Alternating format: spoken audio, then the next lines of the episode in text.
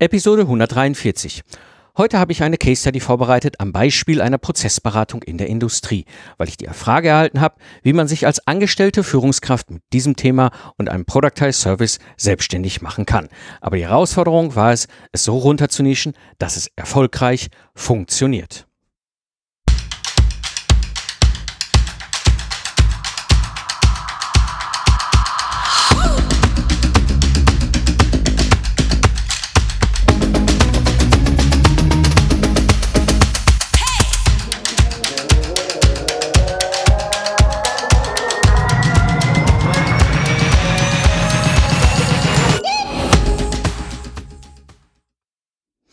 Hallo und herzlich willkommen beim Digital Game Changer, der Podcast für Führungskräfte, Freiberufler und Selbstständige, die aus dem goldenen Zeit gegen Geld Hamsterrad aussteigen wollen, um mehr zeitliche und finanzielle Freiheit zu erhalten. Am Mikrofon ist wieder Mike Pfingsten, dein Mentor und Gründer der Productize Service Mastermind.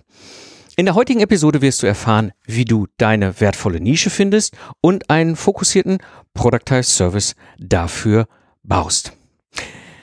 Ich halte regelmäßig sehr viele Q&A-Webinare und in einem bin ich auf das Thema, wenn ich auf Thema von der Community eingehe und immer live Fragen stellen könnte. Und da kam eben halt die Frage vom Frank.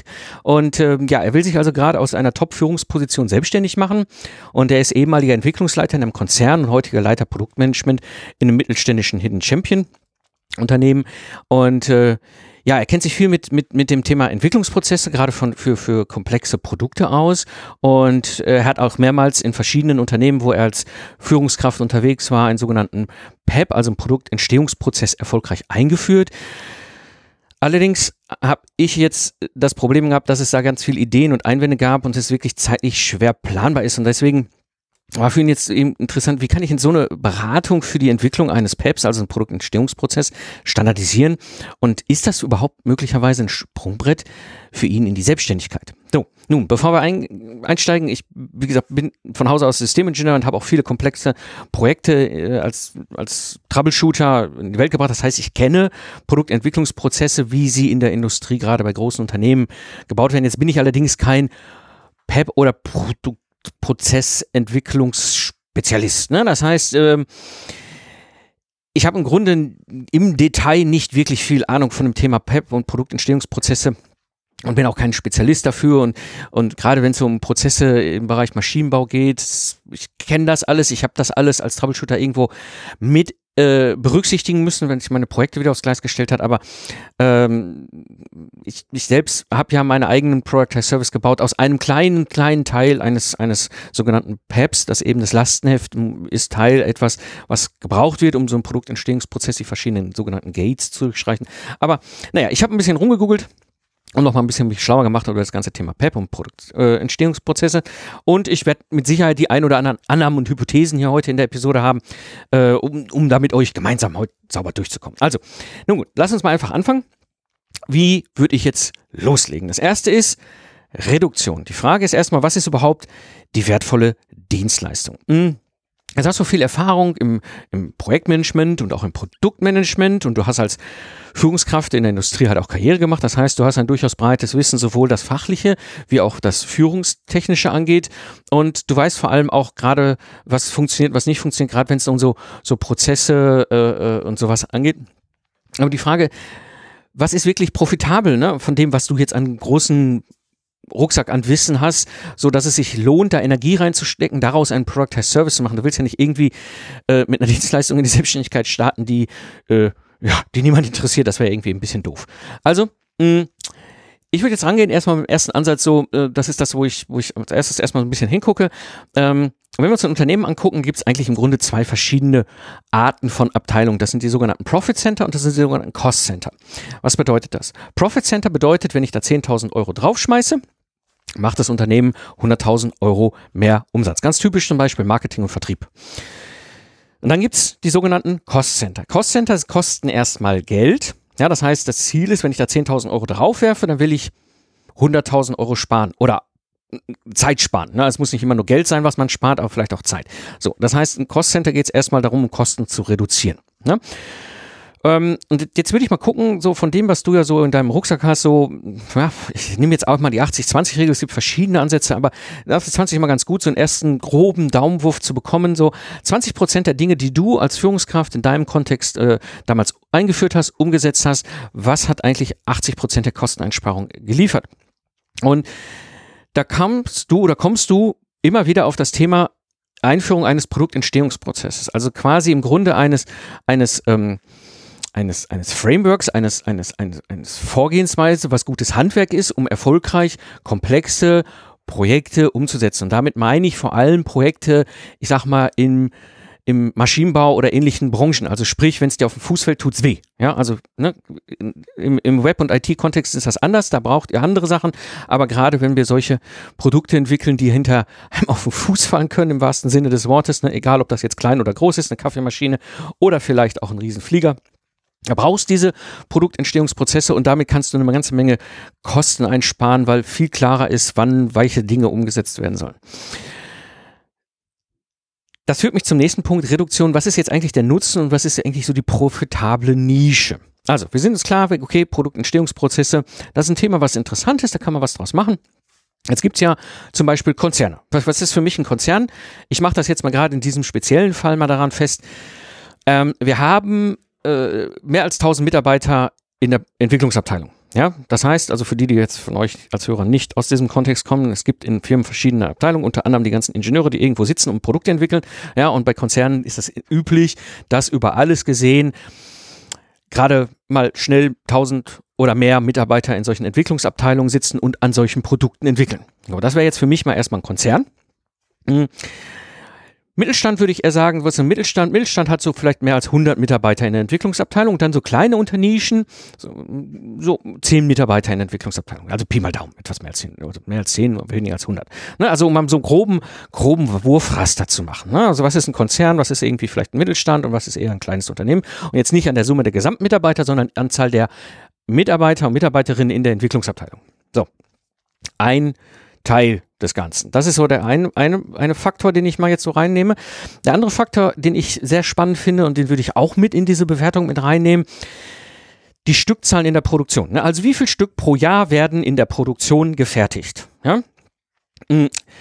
Ist die Stückzahl über 100.000 äh, Stück pro Jahr? Dann sind wir eher so in großen Massenbranchen. Das ist zum Beispiel Automobil ja, so ein, so ein, so ein Daimler denkt nicht darüber nach, eine E-Klasse zu entwickeln, wenn er nicht mehr als 100.000 Autos pro Jahr produzieren kann. Ja, das gleiche gilt auch für den ganzen Mobilsektor. Ja, also wenn ich, wenn ich da irgendwie so ein, so ein nächste Generation iPhone äh, entwickle, da will ich auch hohe Stückzahlen haben. Das ist, das ist, das ist für mich äh, eine, eine äh, diesen Stückzahlen, ne, hohe, hohe Stückzahlen über 100.000 pro Jahr. Dann gibt es mit Sicherheit Branchen, da sind äh, so mehr als 10.000 Stück pro Jahr schon eine gute, gute Größe in deren Bereich, also beispielsweise Automatisierungstechnik oder sowas, ja, also wo schon noch eine Menge hintersteckt, aber jetzt mit 10.000 oder mehr jetzt nicht mehr diese riesigen Volumen. Ja, dann gibt es äh, eine Branche, wo man noch mal ein bisschen segmentieren könnte und sagen, okay, ne, mehr als 1.000 Stück pro Jahr, also ne, irgendwas zwischen 1.000 und, und, und, und 10.000. Da sind wir so vielleicht in der Medizintechnik, nehme ich jetzt mal an. Ja, und äh, dann gibt es welche, die haben unter 100 Stück pro Jahr. Äh, das sind so Spezialmaschinenbau. Ne? Also mal so ein grober Wurfraster. Also jetzt mal einfach so, ich habe mir so zwei, zwei Parameter jetzt gerade zurechtgelegt. Ne? Das eine ist Konzern, Mittelstand, kleine Unternehmen, aber anhand der Mitarbeiter in der Entwicklung. Und das andere ist so, wie viel Volumen, Stückzahl pro Jahr haben die? Sind das, ist es viel? Ist es mittelmäßig oder klein oder individuell? Ne? Also, so, jetzt gehe ich mal so ein bisschen meine klassische äh, Checkliste zur Nische durch. Und jetzt gucke ich mal so erstmal das konstante Grundbedürfnis an. Ne? Interessant ist nämlich jetzt, Kombinationen aus den beiden Sachen zu, zu bilden. Ne? Also, wir sagen mal, wir haben Konzerne, mit Stückzahlen größer 100.000 Euro pro Jahr, also Automotive oder Mobile oder ähnliches. Ja?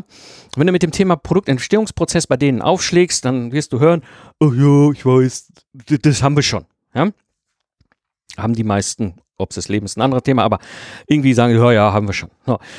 Jetzt kommst du an eine, nehmen andere Kombination, kleines Unternehmen, ne? also vielleicht 10, 20, 30 Mitarbeiter in der Entwicklungsabteilung und eine Stückzahl unter 100 pro Jahr, also beispielsweise Spezialmaschinenbau, naja, hm, will ich das haben? Denken die sich? Brauche ich das?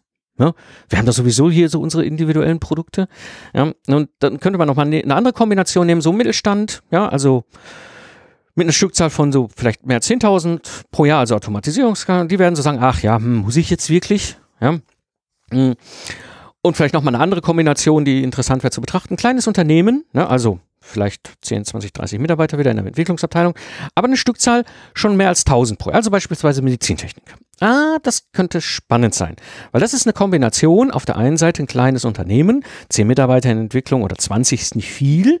Ja, auf der anderen Seite kommen da momentan große technologische Themen, auch mit Digitalisierungssoftware in Maschinenbau oder Medizintechnikprodukten oder was auch immer zu, zustande. Und vielleicht ist auch das ganze Thema PEP bisher gar nicht so groß beleuchtet worden. Ah, das könnte interessant sein, ja, wie die darauf reagieren.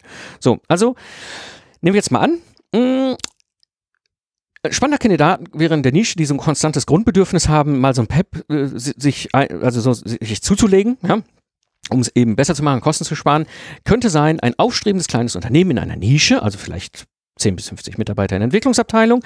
Die Stückzahlen in der Produktion sind größer als 1000 pro Jahr.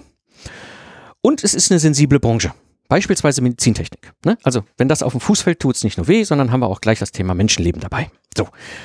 Das wäre jetzt mal so mm, sehr spannender Ansatz, um einfach mal zu sagen, okay, wo könnte so ein konstantes Grundbedürfnis liegen? Denn gucken wir uns ja mal das latente Risiko bei dieser, bei dieser Gruppe an. Ja? Wenn was schief geht, ja, dann kann es schnell teuer und existenzbedrohend werden. Ja, das heißt, ein Fehler in der Entwicklung produziert die Produktion viel Ausschuss. Doof. Ja? Oder hast einen Fehler in der Entwicklung, du hast einen teuren Rückruf. Ja? Oder du hast einen Fehler in der Entwicklung und dann hast du ein Zulassungsproblem. Ja, dann heißt, hast du ein ganz, ganz tolles Medizintechnikprodukt, ja, aber darfst nicht verkaufen. Ne? Auch doof. So. Also hast du äh, das latente Risiko, es kann schnell teuer und existenzbedrohend werden. Und ein weitere, weiteres latentes Risiko ist jetzt, oder beziehungsweise Thema ist, also die, diese Einführung des Produktentstehungsprozesses muss am lebenden Patienten erfolgen. Das sind Firmen in einer Größe, ja, die haben wir haben lange Sales-Zyklen, ja, das heißt, so ein, so, ein, so, ein, Produkt, was entwickelt wird, ist meist auch teuer. Jetzt gehst du auch nicht irgendwie mal eben schnell ne, als Außendienstler in so ein Krankenhaus, verkaufst dann mal für ein paar 100.000 Geld irgendein Medizintechnikprodukt, ja, also hast du lange Saleszyklen. Die, die ganzen Mitarbeiter müssen mit, mitziehen und du brauchst aber auch schnell eine erste Lösung. Ja, du kannst es dir jetzt nicht leisten, wie ein Konzern, daraus so eine akademisch-theoretische Uni-Arbeit zu machen und zu sagen so, oh, wir denken uns jetzt mal einen Produktentstehungsprozess in den nächsten zwei Jahren aus, machen wir mal so für zwei Jahre ein, ein, ein, ein, eine, eine Arbeitsgruppe, ja, die jetzt sich nur ausschließlich um dieses Thema PEP kreist. Das kann sich so ein kleines Unternehmen nicht leisten. Das heißt, es braucht schnell eine erste Lösung die auch ganz gut in der Praxis schon funktioniert. Ja? So, das ist so ein konstantes Grundbedürfnis, wo die auch vielleicht auch dann die ganze Zeit schon mit rumlaufen und denken so, ah, also bisher ging es ja so mit der Hand am Arm, aber irgendwie sollten wir uns jetzt mal damit beschäftigen, aber die Frage ist wie. So, jetzt, das ist das konstante Grundbedürfnis. Jetzt gehen wir mal hin, dringendes Problem, ja. Und zwar Klassiker im Projektmanagement, Qualität, Kosten, Termin. Ja, jetzt laufen Projekte plötzlich aus dem Budget oder sie laufen aus der Zeit raus, die geplant wurde. Ja, oder die Produkte, die entwickelt werden, erreichen die gewünschten oder geforderten Anforderungen nicht. Ja, das bedeutet jetzt plötzlich für das Unternehmen, es gibt eine Verzögerung im Marktzutritt. Ja, also ich komme mit meinem neuen Produkt nicht wie geplant zu der immer jährlich keine Ahnung, Medica in Düsseldorf, Messe rechtzeitig raus, ja, oder ich habe plötzlich eine schnelle Rentabilität, weil ich muss so viel nacharbeiten, dass mir eigentlich meine ganze Profitmarge wieder bei drauf geht. Möglicherweise, wenn es richtig übel läuft, hast du ein Cashflow-Problem, ja, also der wird dann negativ und dann hast du auch gleich natürlich die ganzen Themen mit den Banken und Kredite, weil solche kleinen Unternehmen können sich so, so viele Entwicklungsprojekte gar nicht finanzieren, selbst finanzieren. Das läuft dann meistens irgendwie über Finanzierungsmaßnahmen. So, damit entsteht plötzlich ein dringendes Problem. Ja, bisher war das einfach so und plötzlich ja, stehen die Projekte da, laufen in die Mauer reihenweise oder immer wieder. Ne, man merkt so, es tut weh. Ja, und jetzt werden Leute hellhörig und die Antennen gehen auf. Mhm. Gibt es, also ja, da gibt es auf jeden Fall ein, ein dringendes Problem. So, jetzt, jetzt ist die nächste Frage, gibt es auch ein nachgelagertes Problem? Ja, also gibt es jetzt nicht nur dieses eine, sondern kommt dann später noch ein anderes. Also Jetzt ist zwar, wenn wir einen Produktentstehungsprozess erfolgreich eingeführt haben, die Chance hoch, dass das Projekt eher schon wieder in Qualität, Kosten und Terminzielen erfolgreich unterwegs ist. Aber jetzt kommt das nächste ist so, wie können wir jetzt die Wissen und Erfahrung der Mitarbeiter konservieren, weil vielleicht in fünf oder zehn Jahren gehen unsere ganzen alten Konstruktionshasen in, in, in, in die Rente, ja, oder die jungen Softwarekollegen, die gehen ja nach fünf Jahren zu einem anderen. Ja, wie kann ich denn sicherstellen, dass deren Erfahrung, deren Wissen bei uns bleibt, sodass wir das dann weiter nutzen können? Und dann, auf jeden Fall gibt es da schon mal sehr spannende weitere Fragen. Dann natürlich das ganze Thema Standardisierung und Reuse von, von erfolgreichen äh, äh, Technologielösungen, ja, die schon irgendwo in einem anderen Produkt jetzt mal drin sind, die man dann wieder übernehmen kann, kann man Kosten sparen und so weiter und so weiter, schneller. Und natürlich ein großes nachgelagertes Problem ist, dann kommt die ganz große Frage, Tools, Tools, Tools. Ja? So, das heißt, ja, es gibt ein nachgelagertes Problem und damit ist auch oftmals ein Upsell, den du machen kannst, eine logische Konsequenz. Und dann kannst du das machen beim Productized Service, wir nennen das Stacken, also aufeinander äh, aufbauende Productized Services anbieten. Oder eben, du kannst sagen, weißt du was, die nächsten Themen sind nicht mal mein Schwerpunkt, aber ich habe hier eine Empfehlung, da habe ich Kooperationspartner. Dann sage ich so jetzt zu dem Thema Tools, hier bitteschön, da gibt es einen Tool-Experten, der kann euch da weiterhelfen. So, also, sehr gut. Nachgelagerte Probleme gibt es. Kommen wir zur nächsten Frage. Sind sind die eigentlich bereit, Geld für die Problemlösung auszugeben? Hm, jetzt gucken wir mal die Konzerne wieder an. Nee, eher nicht. Ne? Also sie meinen, die hätten es ja schon. Also zumindest können sie den Poster zeigen, ob sie das hätten. Ja, äh, ob sie das Ganze dann leben, das ist mal auf dem anderen Blatt. Ja, und was ganz noch ganz wichtig ist, dazu kommt gerade bei so großen Konzernen ist, so wenn mal ein Projekt schief geht, naja, dann nennt sich das dann strategisches Projekt. Ja, die können einiges an schiefgelaufenen Projekten auffangen, bevor sie wirklich in finanzielles Problem reinlaufen. Das ist bei kleineren schon wieder anders. Gucken wir uns mal so den gestandenen Mittelstand an. Ich denke mal, das wird auch schwierig sein ob ja jemand bereit ist, Geld auszugeben für einen Produktentstehungsprozess, weil die sind alle gerade so ein bisschen aufgescheucht in diesem Digitalisierungswubu, ja, also glauben, äh, und sie zickeln sich dann auch meistens um sich selbst. Gucken wir jetzt mal bei den kleinen Stückzahl gleich eins oder so, ne, also diesen kleinen Spezialmaschinenbauern oder sowas ähnliches. Ne? Ich denke da eher auch nicht, weil das sind wirklich individuelle Lösungen. Da macht ein PEP wahrscheinlich total viel Sinn, aber sie werden die Notwendigkeit nicht sehen, dafür Geld auszugeben. Aber jetzt gucken wir nochmal auf das, was wir uns überlegt haben. So dieses kleine, aufstrebende Unternehmen in deiner Nische, so mit 10 bis 50 Mitarbeitern in der Entwicklungsabteilung, wo die Stückzahlen in der Produktion eben halt größer sind als 1000 Stück. Ne? Und es eben eine sensible Branche ist. Und jetzt sind sie halt da reingewachsen, also beispielsweise in der Medizintechnik sind sie mehr, mehr, mehr größer und größer und größer geworden. Da denke ich, ist die Bereitschaft, Geld für sowas auszugeben, eher ja da. Ne, weil hier ist das finanzielle Risiko groß, auch oftmals dann auch noch persönlich auf das Unternehmen und die Eigentümer. Ja, dann ist natürlich auch ein Image-Risiko gerade für so ein Unternehmen groß. Ja, wenn du mm, erfolgreich positioniert bist mit deiner Marke in der Medizintechnik, ich nehme das jetzt mal ein Beispiel, Medizintechnik kann auch eine andere sensible Branche sein, ja, die irgendwo äh, äh, sehr auch auf, auf, auf Safety und so weiter achten muss.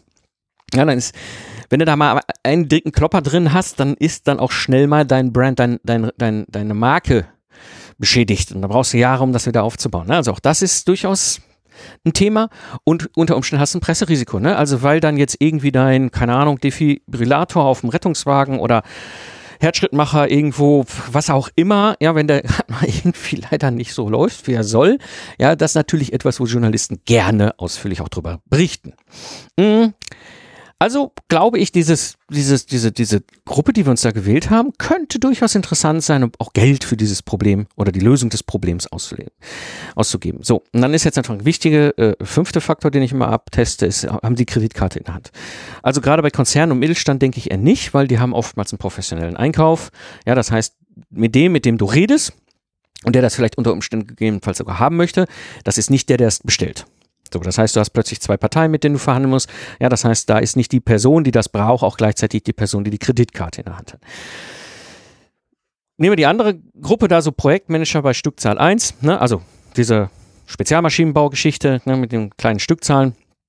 Äh, selbst wenn er sich das wünscht, der hat kein Budget dafür. Ja, und der wird auch sich den Mund fusselig reden, aber keiner ist da, der ihm dafür extra Geld gibt. So, und jetzt gehen wir mal wieder an diese, an dieses kleine aufstreibende Unternehmen in dieser Nische. Der Geschäftsführer, ja, ich denke schon, weil der hat die, dieses dringende Problem, der sieht es auch und natürlich hat er die Firmenkreditkarte in der Hand. Ja, also an der Stelle nochmal auch ein Haken dran, Kreditkarte in der Hand. Und damit ist der Kandidat für einen Productized Service, den ich jetzt mal hier in dieser Case Study für euch mal rausgearbeitet habe, bei der Einführung eines Produktentstehungsprozesses, also eines PEPs, für aufstrebende Technologieunternehmen mit fünf, äh, 10 bis 50 Mitarbeiter in der Entwicklungsabteilung. Die Stückzahlen sind größer als 1000 Stück pro Jahr. Es ist eine sensible Branche, beispielsweise Medizintechnik. Und wenn es auf den Fuß fällt, tut's weh. Also kein IT, Cloud, irgendwas, sondern schon so, ne, ist auch Metall oder so dran. Ja, also tut weh, wenn es auf Fuß fällt. Spannende Nische. Ja, da kann man mit Sicherheit was, was draus machen damit habe ich jetzt mal so den Schritt der Reduktion gemacht. Ne? Mm, und geguckt, gibt es da auch wirklich eine wertvolle Nische und wo könnte man da interessant sich rein positionieren? Jetzt, jetzt gehe ich noch einen Schritt weiter und das ist die Fokussierung. Und ich bin ja ein totaler Freund von eine äh, Person, ein Problem, eine Lösung. Ja? Also, wer ist diese eine Person? Also diese eine Person, beschreiben wir die jetzt mal ein bisschen definierter, Geschäftsführer eines aufstrebenden Technologieunternehmens. Aha, also wir haben schon mal einen Geschäftsführer oder Geschäftsführerin, ja. Hm, die Stückzahlen sind äh, eben halt größer als 1000 Stück pro Jahr, verantwortet 10 bis 50 Mitarbeiter in der Entwicklungsabteilung. In dieser Größenordnung ist es übrigens so, dass diese 10 bis 50 Mitarbeiter oftmals direkt in der in der Geschäftsführung oder vielleicht einen drunter. Ja, dann gibt es entweder in der Geschäftsführer, irgendwo in der Geschäftsführung mehrere Personen und einer dafür ist verantwortlich für Forschung und Entwicklung. Ja, oder es gibt vielleicht noch irgendwie einen Bereichsleiter, Abteilungsleiter, Entwicklungsleiter, der in, in die Geschäftsführung hinein die Verantwortung trägt in Richtung die Entwicklungsabteilung, wie auch immer. Es ist sehr nah dran. Also du hast jetzt auch keine riesigen Hierarchien in dem Kontext. Ja, also die Geschäftsführung ist sehr nah dran an der Entwicklungsabteilung. Ja, und äh, ja, und dann eben diese sensible Branche, das heißt, wenn es auf Fuß fällt, dann tut's weh. Das ist so diese Person der Geschäftsführer in diesem Kontext. Und was ist ein eines Problem? Ja, wenn es knallt, wird's richtig teuer. Ja, das heißt, er will sein Wissen und die Erfahrung der Mitarbeiter konservieren. Er braucht, hat ein hohes Interesse an Standardisierung und, und, und Reuse, also Wiederverwendung von erfolgreichen Technologielösungen. Er braucht unter Umständen auch einen Nachweis für die Zulassung oder wenn es mal knallt, dass er nachweisen kann, wir haben ne, nach äh, bestem Wissen und Gewissen und Stand der Technik alles Wesentliche getan, äh, wenn man so vom hohen Richter steht. Und vor allem, äh, er braucht schnell eine funktionierende pragmatische Lösung. Ne? Also das ist so das eine Problem, wenn es knallt, wird es richtig teuer und unangenehm. So, und das ist, was ist jetzt die Lösung, die wir ihm da anbieten können? Die eine Lösung, ein Framework eines erprobten und dokumentierten Standardproduktentstehungsprozess für genau diese Nischenzielgruppe. Ja, also du hast ein komplett ausdefinierten Framework, was erprobt ist, was dokumentiert ist, was im Grunde einen groß, als, als ersten Wurf in dieser Nische schon eine gute Abbildung hat, als Standardproduktentstehungsprozess, speziell für diese Nische, für diese Größenordnung, für diese Art von Unternehmen. Und vor allem, wo du innerhalb von vier Wochen ein angepasstes Konzept oder ein erstes äh, Entscheiderkonzept äh, äh den vorlegen kannst. Ja, für die Entscheidung, okay, auf der Basis wollen wir das dann auch richtig ausrollen. Ja, und dann kannst du auch nachträglich darauf aufbauen. Das heißt, die, die, die Idee jetzt hier dieser Product as Service ist im Grunde und die Prozessberatung, die in diesem Product as Service eingebaut ist, ist im Grunde, du hast ein Standard-Framework, was du aus der Tasche ziehen kannst und auf den Tisch legst und sagst, so, für Sie und Ihre Branche, in Ihrem Kontext, Ihrer Größe, Ihrer Ausprägung, Sie als Geschäftsführer, Sie brauchen einen ersten pragmatischen Wurf, auf dessen Basis Sie überhaupt entscheiden kann, geht das in die richtige Richtung. Sie brauchen den schnell. Sie wollen jetzt auch nicht gleich Hunderttausende von Euros in die Hand nehmen dafür, um dann hinterher festzustellen, dass man in die falsche Richtung gelaufen ist. Also ziehe ich hier mein, das auf die, auf, aus der Tasche, zack, guck hier, wir machen ein paar kleine Anpassungen oder vielleicht erst ein Individualisierung, aber wirklich nur grob, um ein Konzept äh, zu haben, was schon auf dieser hohen, qualitativ hohen Basis aufsetzt, sodass sie schnell ans Fliegen können. So, das ist jetzt die Lösung, die Idee, die wir jetzt eben in einem Productized Service umbauen. Ja, und dann kommen wir zum Systematisieren. Ne? Das heißt, jetzt geht es um den eigentlichen Productized Service bauen. Jetzt kann man sich überlegen, wie kann so ein Dienstleistungsprozess aussehen. Also wir haben den Auftrag, ja, jetzt machst du vielleicht ein Onboarding. Ja, das heißt, das kannst du auch dann wieder gucken, das kannst du irgendwie übers Netz laufen lassen, kannst du Zugänge schalten, ja, äh, du kannst es skalieren. Ja, das heißt, du kannst zum Beispiel eine Online-Bibliothek haben, wo da schon mal alles drin ist, machst die Zu Zugänge schon mal. Du kannst im Vorfeld vielleicht so ein so ein äh, initialen äh, wo wir initialen Vortrag machen übers Web, also ein Webinar, aber jetzt Content-Webinar, ne? also nur für diesen kaufenden Kunden, wo du sagst, okay, wir gehen mal auf die wesentlichen Fragen schon mal im Vorfeld ein, bevor wir uns dann mit dem Standard-PEP und dem Framework da beschäftigen mm, so dass alle auch das gleiche Verständnis haben.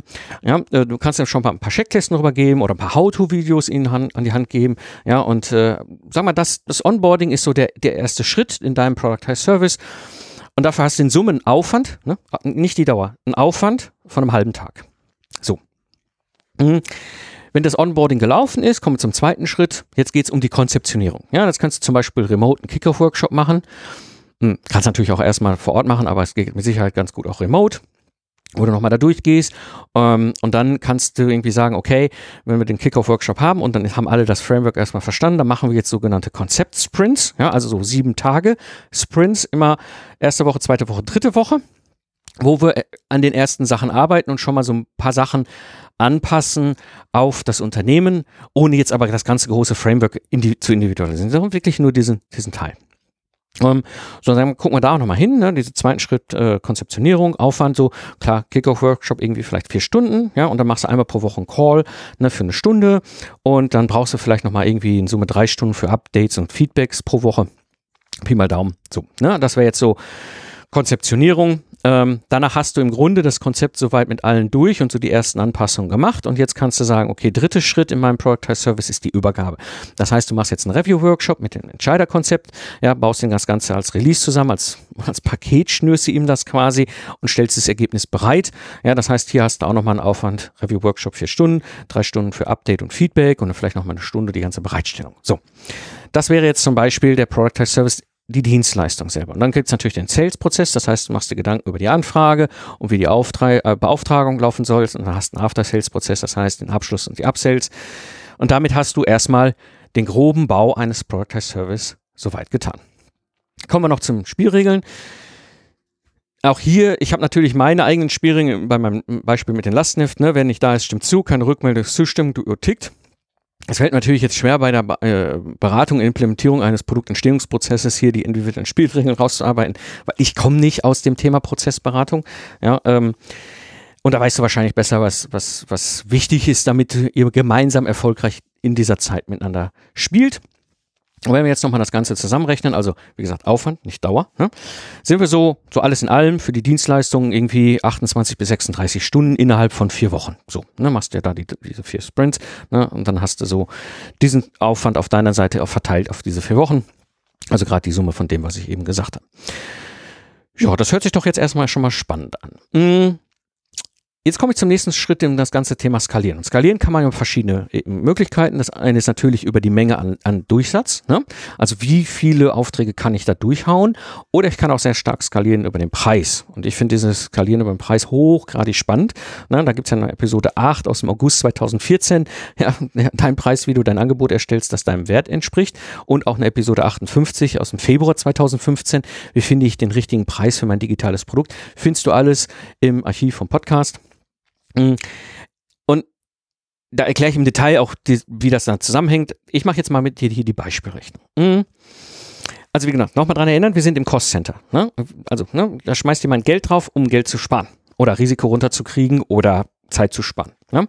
So, das heißt, ich mache jetzt mal eine Annahme für dieses Unternehmen, was ja unser Zielkunde ist, mm, hat so einen Umsatz von 30 Millionen Euro pro Jahr und hat so ein Risiko, dass da mal was komplett schief geht, also richtig komplett schief geht, also Produktionsausfall oder Rückruf oder Nacharbeit oder so in diesem Kontext, sagen wir von vielleicht 5 Prozent. 5 Prozent von 30 Millionen Euro sind 1,5 Millionen Euro. So, dann habe ich ähm, natürlich mit dem PEP die Möglichkeit, das Risiko zu reduzieren. Das ist nicht die einzige Waffe, die wir in der Hand haben. Es gibt noch ein paar andere Dinge, aber so ein Produktentstehungsprozess ist schon, schon ein durchaus mächtiges äh, Vehikel, um das Risiko runterzukriegen. Sagen wir mal, so ein, so ein PEP reduziert das Risiko um dieses Risiko von, also die 1,5 Millionen Euro um 20 Prozent. Das bedeutet, der Wert von diesem Produktentstehungsprozess ist 300.000 Euro. Jetzt machen wir das Konzept, den ersten Wurf, das Entscheiderkonzept. Ne? Das heißt, da gibt es dann wahrscheinlich noch einen zweiten, einen dritten, einen vierten, fünften, bis das mal wirklich komplett so ist, dass sie sagen, okay, jetzt haben wir wirklich es komplett implementiert. Ja, weil immer weiter ne, sich dann noch die eine oder andere Sachen dazu ergeben. Also sagen wir das Konzept ist jetzt ein Fünftel, also der erste Schritt, also 20 Prozent von diesem Wert, also 20 Prozent von den 30.000, äh, 300.000 Euro. Das heißt, der Wert von dem Konzept, von diesem ersten initialen Konzept, sind 60.000 Euro. Auf dieser Basis können Sie dann entscheiden, wie es dann weitergeht und vor allem Sie haben eine gute Absprungbasis, sind sehr schnell im Thema drin.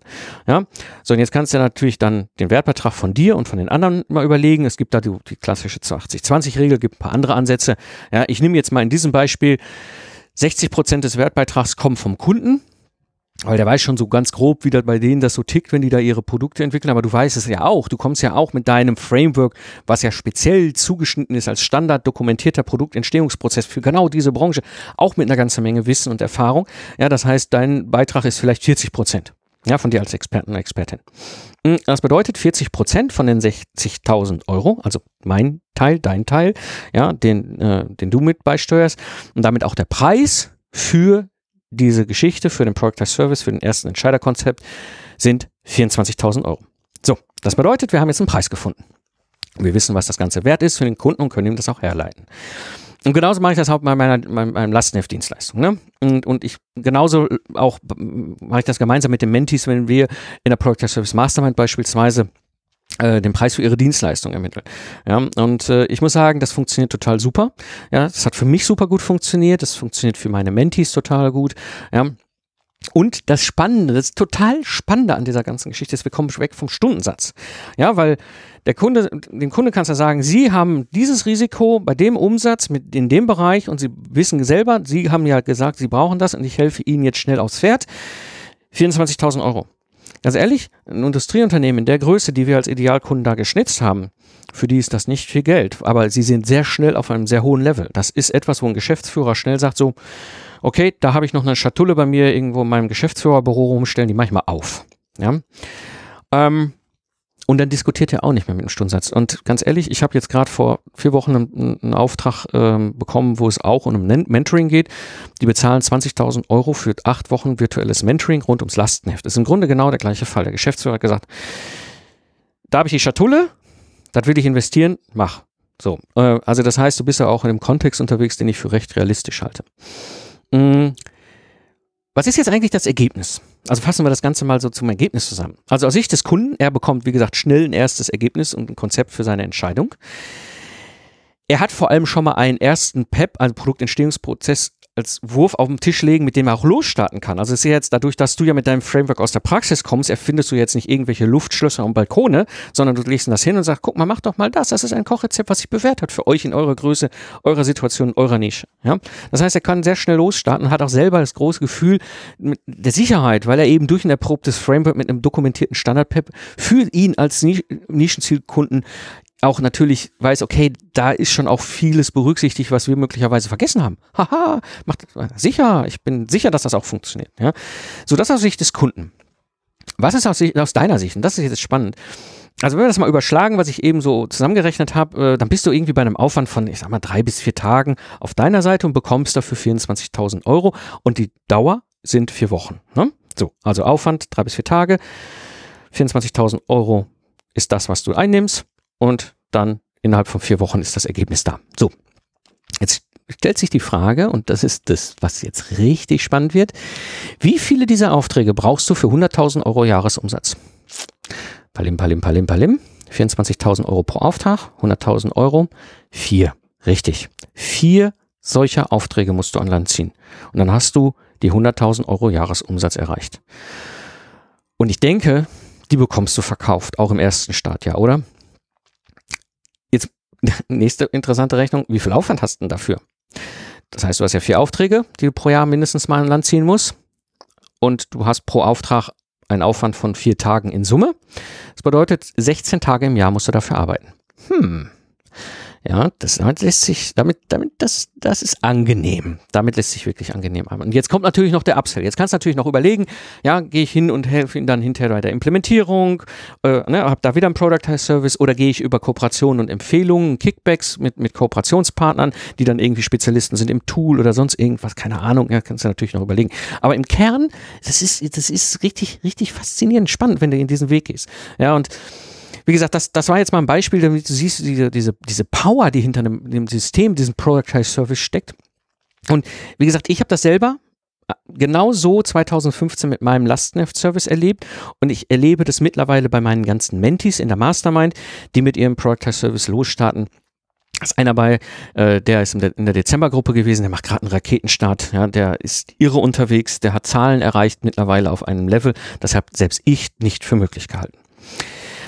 Ja, wenn du sagst, oh, das will ich auch, ne? Also, wie gesagt, zum einen machen mir diese Case Studies Spaß. Also schick mir einfach eine E-Mails eine E-Mail äh, hier rüber ins Studio äh, mit, mit einer Idee, mit einer Frage, mit einem Beispiel, ja, und äh, dann schaue ich mal drüber und wenn es passt und ich da auch vielleicht meinen Kopf drum gewickelt kriege, ähm, dann mache ich dann eine Case Study draus und werde das hier in meinem Podcast äh, verpodcasten sozusagen. Oder wenn du sagst, ey, ich will mit dir arbeiten, ja, äh, eins zu eins oder eben in der Product Service Mastermind, eben in dem Programm, was ich habe. Wie gesagt, gib mir einen Ping, ja, und dann sprechen wir und gucken wir, ob ich dir da helfen kann. Gut, zusammenfassend für die heutige Episode. Ganz wichtig, bevor du deine Dienstleistung systematisieren kannst, musst du reduzieren und fokussieren. Du musst diese eine wertvolle Nische und diese, diese, diese eine Person, ein Problem, eine Lösungsgeschichte wirklich herausarbeiten. Und dann auch prüfen, ob du in dieser profitablen Nische unterwegs bist wenn du, wenn du das bejahen kannst, dann kannst du daraus einen Product Service bauen und umsetzen. Und dieses Runternischen und dieses erste kleine Ding zu machen, das ist das Spannende und das ist die große Herausforderung, die eben dahinter steckt. Ja, wenn dir der Podcast und die Episode gefallen hat, dann würde ich mich natürlich freuen, wenn du den Podcast weiterempfiehlst. Du kennst sicherlich Menschen in deinem Netzwerk, für die diese Episode eine echt wertvolle Hilfe ist. Das war die heutige Episode. Ich bin Mike Pfingsten und danke dir fürs Zuhören. Lach viel und hab viel Spaß, was auch immer du gerade machst. Und so sage ich Tschüss und bis zum nächsten Mal, wenn ich als Mentor unterwegs bin, eben dich zu unterstützen bei deinem Weg in die zeitliche und finanzielle Freiheit.